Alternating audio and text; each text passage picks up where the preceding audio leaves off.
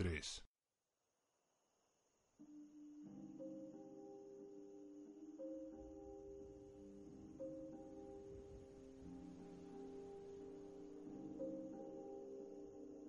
Rebeca contempló a Billy salir del vagón y se sintió impotente y muy joven.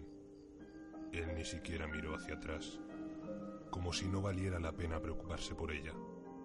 Y al parecer, así es, pensó Rebeca, dejando caer los hombros. No se había esperado que fuera tan, bueno, tan atemorizador. Grande, musculoso, con unos ojos de acero oscuro y un intrincado tatuaje tribal que le cubría todo el brazo derecho. Pudo verlo porque la fina camiseta de algodón que llevaba le dejaba ambos brazos al descubierto.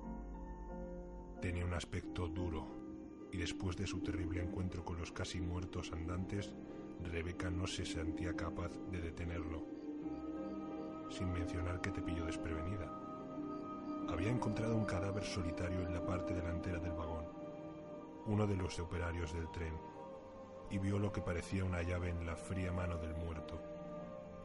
Como la única otra puerta por la que salir del vagón estaba cerrada, habían intentado conseguir la llave. ¿Era eso o regresar tras el vagón de pasajeros? Estaba tan concentrada intentando coger la llave, sin romper los rígidos dedos que no había oído acercarse al convicto. No hasta que fue demasiado tarde. Después de su encuentro, mientras regresaba a la parte delantera del vagón, se fijó en que, de todas formas, la puerta estaba cerrada y se abría con tarjeta. Fantástico. Hasta el momento lo estaba haciendo todo de maravilla. Se volvió y agarró la radio, dispuesta a admitir la derrota. Si pudiera conseguir que los del equipo vinieran rápidamente, ellos se encargarían de Billy.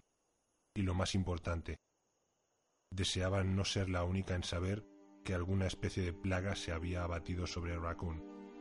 Resultaba curioso. De repente, atrapar a un asesino convicto había descendido bruscamente en su lista de prioridades.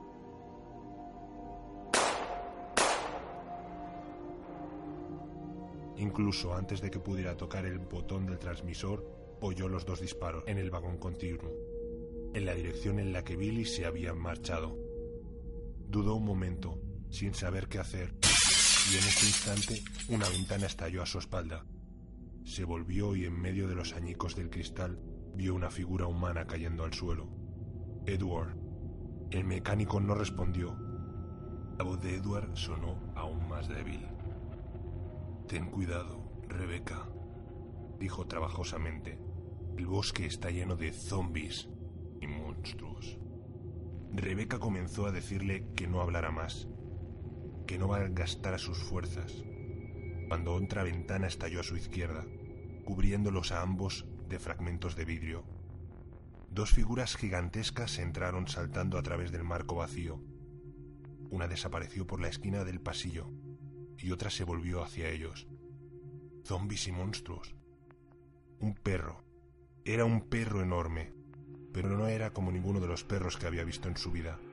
Podría haber sido un Doberman en algún momento, pero al ver las fauces abiertas goteando de saliva y el pedazo de carne y músculo que le colgaban entre las ancas, Rebeca se dio cuenta de que, también eso, estaba infectado por la enfermedad que había acabado con los pasajeros del tren.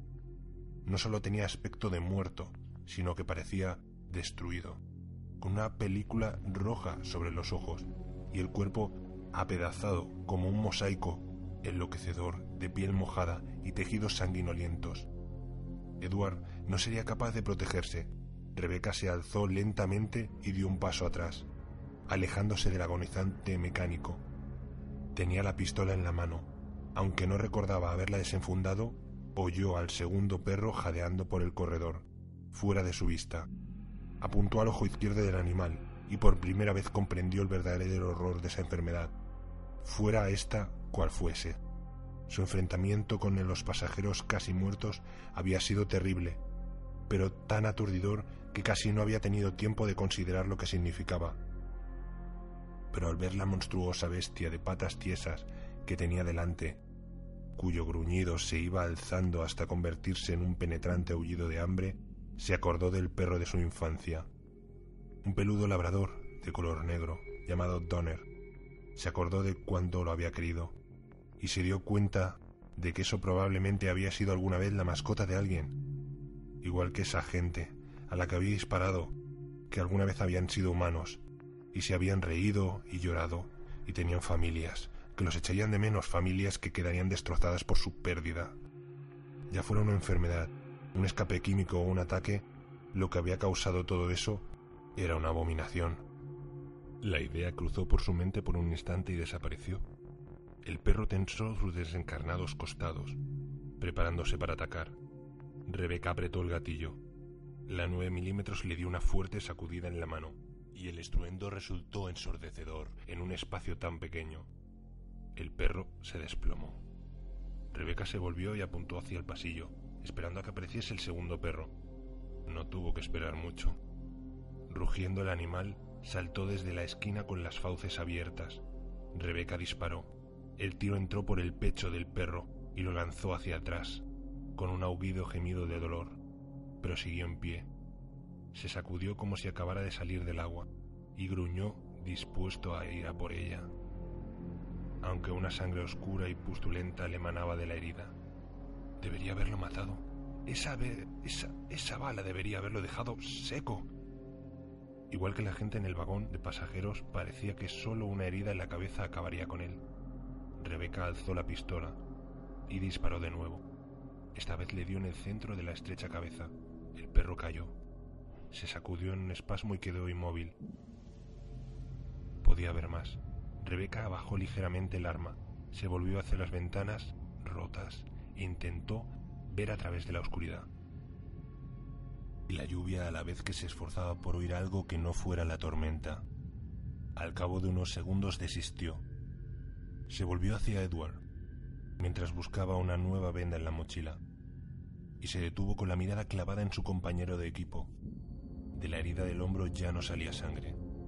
Rápidamente le buscó el pulso, bajo la oreja izquierda, pero no encontró nada. Edward miraba hacia el suelo, con los ojos medio abiertos. Muerto. Lo siento, murmuró Rebeca, quedándose en cuclillas. Resultaba inconcebible que Edward hubiera muerto en el corto espacio de tiempo en el que ella había estado disparando contra aquellas cosas perrunas, y sintió que la culpabilidad le invadía. Si hubiera sido más rápida, si le hubiera vendado mejor la herida, pero no lo hice. Y cuanto más rato estés aquí, sentada, sintiéndote culpable, más probabilidades tienes de acabar como él. Venga, vamos, muévete. Rebeca sintió aún más culpable ante ese frío pensamiento, pero una mirada hacia las ventanas abiertas le hizo ponerse en pie. Diría que evaluar su culpa más tarde, cuando no fuera peligroso hacerlo. El radiotransmisor emitió un pitido. Lo agarró mientras se alejaba de las ventanas y del pobre Edward. La recepción era mala, pero supo que era Enrico. Se llevó el altavoz a la oreja y sintió un gran alivio al oír su voz. Era el capitán entre esa estática. ¿Me recibes? Más información sobre Cohen. De mala gana, Rebeca se acercó a las ventanas confiando en que mejoraría la recepción, pero la estática seguía siendo igual. Internado. Mató al menos a 23 personas. Cuidado. ¿Qué? Rebeca apretó el botón de transmisión. Enrico, aquí Rebeca, ¿me recibes? Cambio. Capitán, estás bravo, ¿me recibes? Largos segundos de estática. Había perdido la señal. Volvió a colgarse el radiotransmisor del cinturón. Tenía que regresar al helicóptero, explicar a los otros lo de Edward, lo de Billy y lo del tren. Y el terrible peligro al que se enfrentaban. Cambió el cargador de la 9 milímetros y se tomó unos momentos para recargar el que tenía medio lleno. Lanzó una triste mirada final a su compañero caído. Saltó sobre el cuerpo del perro, intentando no resbalar en el charco de sangre que lo rodeaba, y se dirigió al vagón de pasajeros. Aunque sabía que debería estar impaciente por correr detrás de él preso, escapado para ser arrestado, esperaba no volver a ver a Billy. La muerte de Edward los perros. Se sentía aturdida e incapaz de imponer su autoridad. ¿Veintitrés personas? La recorrió un escalofrío y se sorprendió de que no la hubiera matado cuando tuvo la oportunidad. En el vagón del pasajero vio el resultado de los dos tiros que había oído antes. La víctima enfermiza que antes creía moverse. Aunque no estaba segura, al parecer seguía viva. A fin de cuentas, debía haber intentado atacar a Billy, igual que los otros fueron a por ella. Se detuvo en la puerta del vagón del fondo, por lo que había entrado inicialmente y contempló los cuerpos descompuestos de la gente a la que había matado. Si Edward estaba en lo cierto, tendría que moverse con rapidez. Y quizá no fuese Billy quien había matado a los marines. Rebeca parpadeó. No le había ocurrido antes, pero puede que hubieran atacado el jeep. Y eso había permitido a Billy escapar. Lo había obligado a salir corriendo. Parecía probable.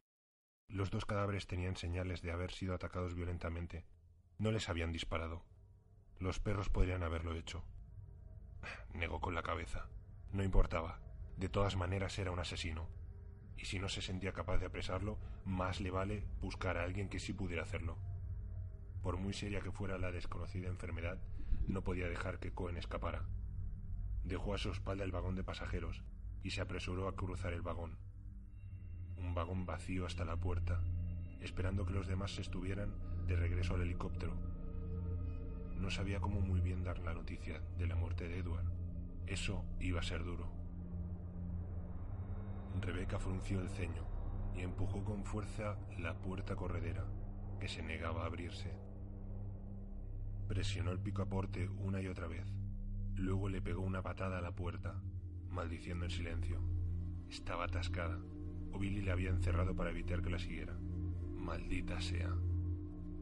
Se mordisqueó el labio inferior y recordó la llave en la mano del operario muerto. No había conseguido sacársela y se había olvidado de ella después de su encuentro con Billy. Por no hablar de Edward y los perros. Pero ¿quién necesitaba una llave? ¿Le sería más fácil salir por una de esas ventanas rotas? No representaría ningún problema. Oyó el sonido de una puerta que se cerraba y miró hacia la izquierda, hacia el final del tren. Alguien se movía, en el siguiente vagón. Otro pasajero enfermo, probablemente o quizás Billy seguía allí. De cualquier manera, ella estaba lista para salir y tenía ventanas donde elegir, a no ser que otra persona sea la que esté allí, alguien que necesite ayuda. Incluso podría ser uno de los Stars. Una vez se le ocurrió esa idea, se sintió en el deber de echar un vistazo, aunque eso no fuera muy inteligente. Caminó rápidamente hasta el fondo del vagón, mientras se preparaba cualquier cosa, no parecía posible que esa noche pudiera ocurrir algo más extraño.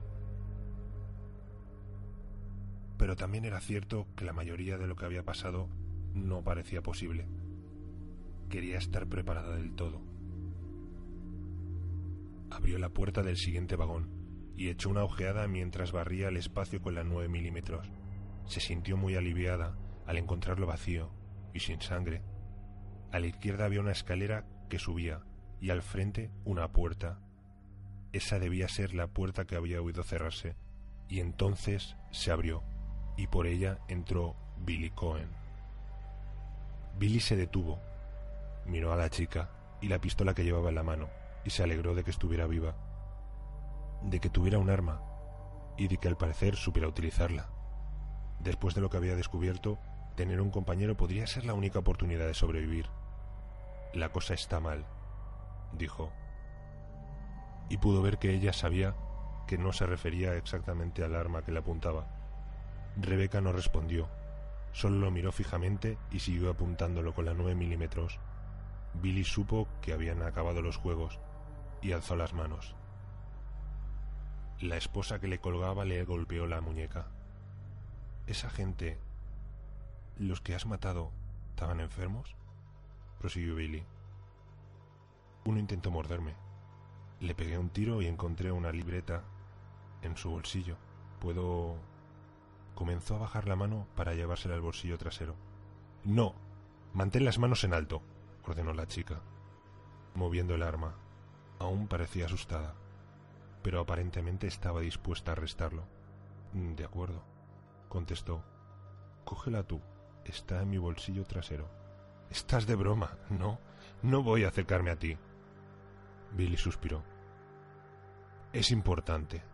Es una especie de diario. No lo entiendo demasiado, pero es algo sobre una investigación en un laboratorio que ha sido abandonado o destruido. Y también habla sobre un puñado de asesinatos que han estado ocurriendo por aquí, y de la posibilidad de que se haya escapado un virus, algo llamado el virus T. Billy captó una chispa de interés en los ojos de Rebeca, pero ésta quería jugar sobre seguro. Lo leeré cuando te vuelvas a poner las esposas, dijo. Billy negó la cabeza.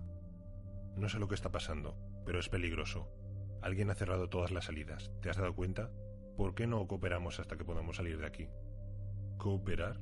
Alzó las cejas. ¿Contigo? Billy se acercó y bajó las manos, sin hacer caso del arma que le apuntaba a la cara. Escucha, pequeña. Por si no lo has notado, hay una mierda bien extraña en este tren. Yo por mi parte quiero salir de aquí. Y solos no tendremos ninguna oportunidad de lograrlo. Rebeca no bajó el arma. ¿Esperas que confíe en ti? No necesito tu ayuda. Puedo arreglármelas sola. Y no me llames pequeña. Billy estaba empezando a hartarse de ella, pero se contuvo. Muy bien, señorita, hazlo tú misma, dijo. ¿Cómo debo llamarte? Me llamo Rebecca Chambers, respondió. Y para ti, agente Chambers. Bueno, Rebeca, ¿por qué no me explicas tu plan de acción? preguntó Billy. ¿Vas a arrestarme? Perfecto, hazlo. Llama a todo el puto ejército y diles que traigan la artillería pesada. Podemos esperarlos aquí. Por primera vez ella pareció dudar. La radio no funcionaba, repuso. Mierda. ¿Cómo vas a salir de aquí? preguntó él. ¿Por tierra o por aire? ¿Estás muy lejos de tu transporte? Hemos venido en helicóptero, pero se ha averiado, respondió Rebeca. Aunque eso no es asunto tuyo. Ponte las esposas. Mi equipo está esperando fuera. Billy bajó las manos. Están lejos. ¿Estás segura de que siguen por aquí? La chica funciona el entrecejo. Esto no es un concurso de preguntas, teniente. Te voy a sacar de aquí. Date la vuelta y ponte las esposas de cara a la pared. No. Billy cruzó los brazos. Dispara si tienes que hacerlo, pero de ninguna manera voy a entregar mi arma o dejar que pongas las esposas. Las mejillas de Rebeca se enrojecieron. Tú harás lo que yo te diga, o si no... Ventanas rotas en el compartimento superior. Billy y Rebeca miraron hacia arriba, y luego el uno al otro. Unos segundos después oyeron encima de sus cabezas lo que sonaba como pesadas pisadas lentas y regulares. Luego, nada. El comedor, dijo Billy, y estaba vacío hace unos segundos. Rebeca lo observó durante un instante y luego bajó ligeramente el arma. Fue hasta el pie de las escaleras y miró hacia arriba, como una expresión decidida en su joven rostro. Espera aquí, le ordenó. Iré a ver qué es. Billy casi sonrió. Él había estado en las fuerzas especiales durante siete años y había aprendido a disparar seguramente antes de acabar la escuela secundaria. ¿Iba ella a protegerle de él? Creía que no confiabas en mí, que impediría que salte por una ventana y que me escape. La chica sonrió, aunque con una sonrisa fría y leve. Es peligroso, ¿recuerdas? Solo no tienes ninguna oportunidad. Antes de que se le ocurriera algo adecuadamente cortante, ella había comenzado a subir las escaleras, dispuesta al parecer a probarle de que tenía la suficiente autoridad chica tonta. Con todo lo que estaba pasando, intentar probar algo no tendría que ser una prioridad. Billy sabía que debía seguirla, impedir que dejara matarse, pero necesitaba un minuto para pensar. La contempló llegar a lo alto de la escalera y desaparecer al doblar la esquina sin mirar atrás. Como dice la canción, ¿debo quedarme o debo irme? Rebeca quería arrestarlo, pero eso también significaba que tendría que mantenerlo vivo y ella necesitaba su ayuda. Sin duda, era demasiado inexperta para estar allí sola. ¿Y quién ha muerto y te ha nombrado su salvador personal? ¿Cuándo te vas a enterar? Ya no eres uno de los buenos, ¿te acuerdas? Salir corriendo seguía siendo una opción, pero ya no se sentía tan seguro de sus opciones. Por si necesitara más pruebas de que el bosque era peligroso, la libreta que había encontrado, el diario del hombre del que lo había atacado, eran más que suficientes para convencerlo. Lo sacó y pasó las páginas hasta llegar a las últimas anotaciones, las que le habían llamado la atención. 14 de julio. Hoy hemos tenido noticias del laboratorio de Arclays y no enviarán la semana que viene para comprobar su estado. Algunos de los otros están preocupados por las condiciones, por lo que pueden quedarse, pero como dice el jefe, alguien tiene que echar el primer vistazo. Bien podemos ser nosotros. El que escribía continuaba hablando de su novia, que se enfadaría al saber que debía salir de la ciudad. Billy siguió adelante, buscando las notas de lo que había leído antes. 16 de julio. Hay tanto que aún no sabemos sobre las respuestas al virus T, dependiendo de la especie y del entorno.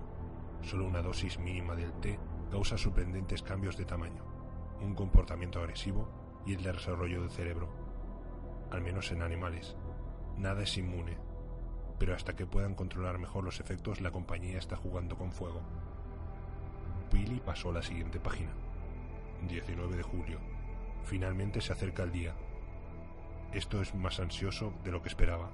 Los periódicos y las emisoras de televisión de Raccoon City han estado informando sobre extraños asesinatos en las afueras de la ciudad. No puede ser el virus. ¿O sí? Si lo es, no. No puedo pensar en eso ahora. Tengo que concentrarme en la investigación y asegurarme de que avance sin trabas. Cambios de tamaño, comportamientos agresivos, desarrollos del cerebro, en un perro, por ejemplo. Y esa frase sobre, al menos en animales. ¿Qué haría ese virus a los humanos? Billy estaba seguro de que ya lo había visto. Los convierte en zombies, murmuró. Un algo que era parecido a los zombies. El que había matado de un tiro estaba sin duda buscando alguna cosa para almorzar. ¿Cómo llaman los caníbales a los humanos? ¿Cerdos largos? Eso era. Se destrozó andante, buscaba algún cerdo largo, sin duda. Bosque lleno de caníbales y monstruos. Probaría suerte con la chica. Hasta ese momento ella se las había arreglado bien. Había matado por lo menos a tres pasajeros y consiguió no volverse loca. Si se quedaba con ella, hasta puede que salieran de allí. Luego ya intentaría un modo de escapar, antes de que el resto del equipo llegara, suponiendo que quedara alguien de ese equipo. Una chica, la chica, gritó desde lo alto, un sonido de puro terror. Billy agarró el arma y lanzó escaleras arriba, subió de dos en dos los escalones y esperó no haber tardado demasiado en tomar una decisión. En lo alto de la escalera había una pequeña curva y luego una puerta. Rebeca la abrió, lenta y cuidadosamente, empujando con el cañón de la pistola, y entró. Fue recibida por un humo fino y acre y por el tenue parpadeo de un fuego que hacía bailar las sombras en las paredes. Era el vagón comedor, como había dicho Billy, y había sido bonito, con las mesas cubiertas de manteles de nilo y las ventanas con cortinas color crema pero estaba destrozado. Por todas partes había platos y vasos rotos, mesas volcadas, manteles empapados de sangre y vinos derramados. Y cerca del fondo, una figura solitaria se hallaba encorvada sobre una mesa. El extremo del mantel estaba ardiendo y las llamas ascendían lentamente. Rebeca vio una lámpara de aceite hecha a pedazos junto a la mesa esa debía de ser el origen del fuego, y aunque éste aún era pequeño, no lo sería por mucho rato. El hombre apoyado sobre la mesa estaba absolutamente inmóvil, y cuando Rebeca se acercó, vio que no era como los pasajeros de abajo. No parecía estar infectado, por lo que, según Billy, era el virus T. Se trataba de un hombre mayor, de aspecto distinguido, vestido con un traje marrón y con el cabello blanco engominado peinado hacia atrás. Tenía la cabeza apoyada sobre el pecho, como si se hubiera quedado dormido durante la cena. ¿Un ataque al corazón? ¿O se habría desmayado? No parecía probable que hubiera roto la ventana del piso superior y hubiera entrado por ahí, pero por lo que Rebeca veía, no había nadie más en el salón. Nadie más podía haber dado los pasos que habían oído. Rebeca se aclaró la garganta mientras se acercaba a él. Perdone, dijo, deteniéndose junto a la mesa, notó que el hombre tenía el rostro y las manos mojadas y que brillaban ligeramente bajo la luz del fuego. ¿Señor? No obtuvo respuesta, pero el hombre respiraba. Rebeca podía ver cómo se le movía el pecho. Se inclinó sobre él, y él puso la mano en la mesa. Señor, el hombre comenzó a alzar la cabeza y a volver el rostro hacia ella. Se oyó un sonido enfermizo y húmedo, como el del labio chupando algo viscoso, y la cabeza del hombre resbaló por el torso y cayó al suelo. El sonido húmedo se hizo más fuerte, el cuerpo decapitado comenzó a temblar, a bullir, como si estuviera lleno de algo vivo. Rebeca retrocedió tambaleante y gritó con todas sus fuerzas cuando el cuerpo del hombre se desmoronó con bloques mal apilados y cayó al suelo en grandes pedazos. Cuando los trozos golpearon el suelo, se desintegraron y la tela del traje cambió de color. Se volvió negra y se convirtió en muchas cosas, cada una del tamaño de un puño. Babosas son como babosas. Babosas con filas de minúsculos dientes, no babosas sino sanguijuelas, gordas, redondas y de algún modo capaces de imitar la figura de un hombre, incluso la ropa de un hombre. No es posible, esto no puede estar pasando. Rebeca retrocedió, más enferma de terror, mientras las criaturas se juntaban de nuevo y se mezclaban unas con otras en una masa anormal e hinchada hasta formar un brillante torre de oscuridad. Se remodelaron, adquirieron forma y color, y de nuevo fueron el hombre mayor que Rebeca había visto sentada ante la mesa.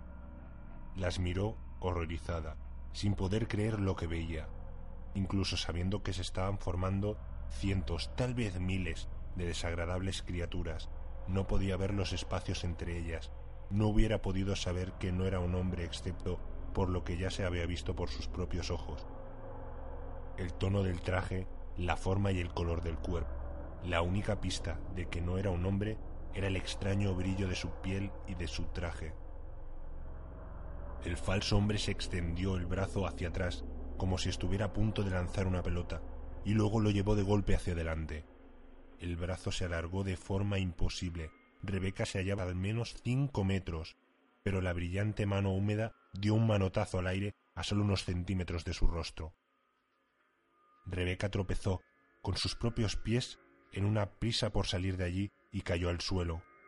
Mientras el brazo se recomponía de nuevo, volvía a ir hacia atrás y se preparaba para un nuevo ataque. La pistola estúpida dispara. Alzó el arma y disparó.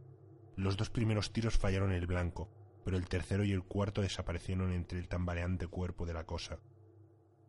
Pudo ver la falta de piel formar ondas cuando las balas de él la alcanzaron.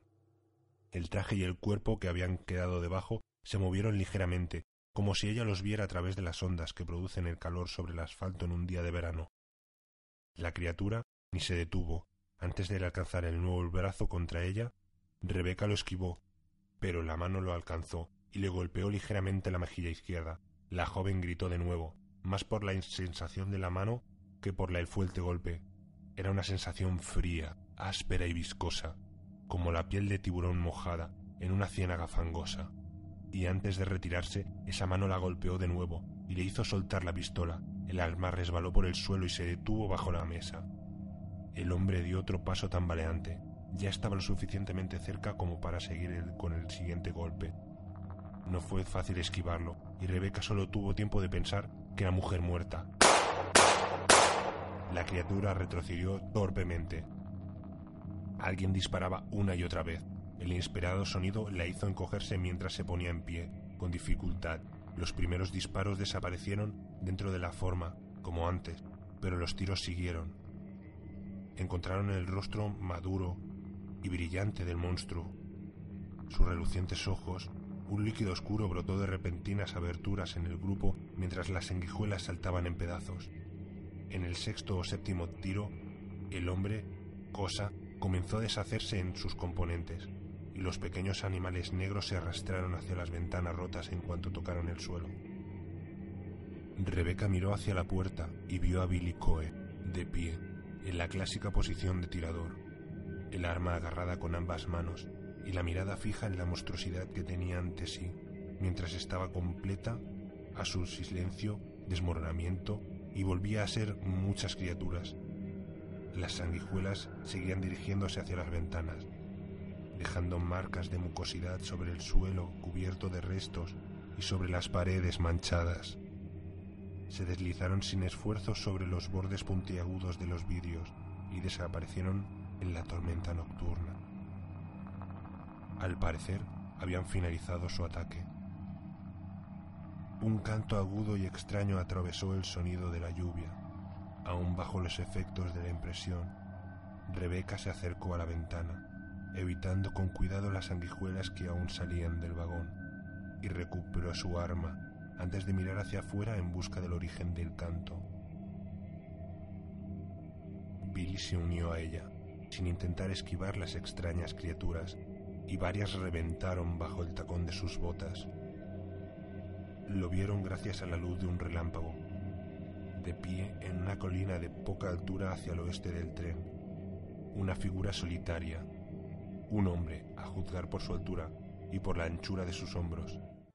Alzó los brazos en un gesto de bienvenida, cantaba con una voz de soprano sorprendentemente dulce, una joven voz, sonora y potente, cantaba en latín como si fuera algo de iglesia, y por si no fuera suficiente estrambótico, parecía estar en medio de un largo y poco profundo, por lo que el suelo parecía formar ondas a su alrededor.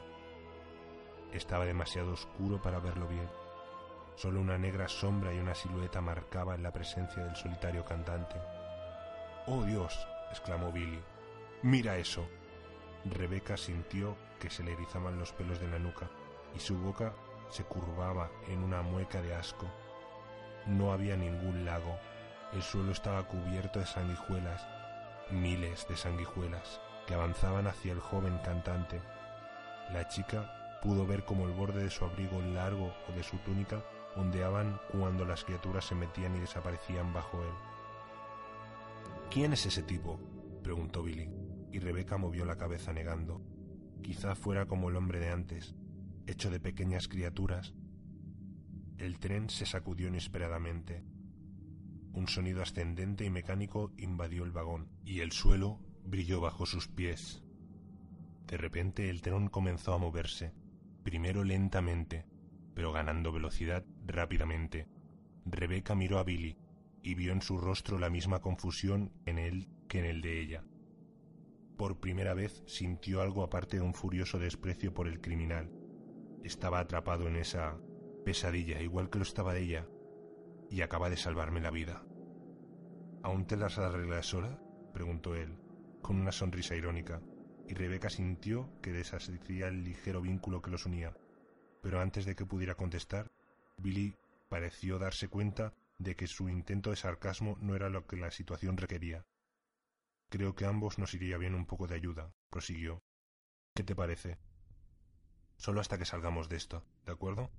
Rebeca pensó en las víctimas del virus que había visto y en las que había matado, y sobre todo en Edward, lo que había visto y dicho, que el bosque estaba lleno de zombis y monstruos. Pensó en el hombre, que estaba hecho de sanguijuelas, y en su extraño amo cantante que había visto bajo la lluvia. Finalmente pensó en que alguien o algo había puesto en marcha el tren. Incluso si Enrico y el resto del equipo seguían aún vivos, se estaban alejando de ellos por minutos. Vale, de acuerdo, respondió. Y aunque la pose arrogante y hureña de Billy no cambió, Rebeca se dio cuenta de que el hombre se sentía aliviado, y supo que ella también.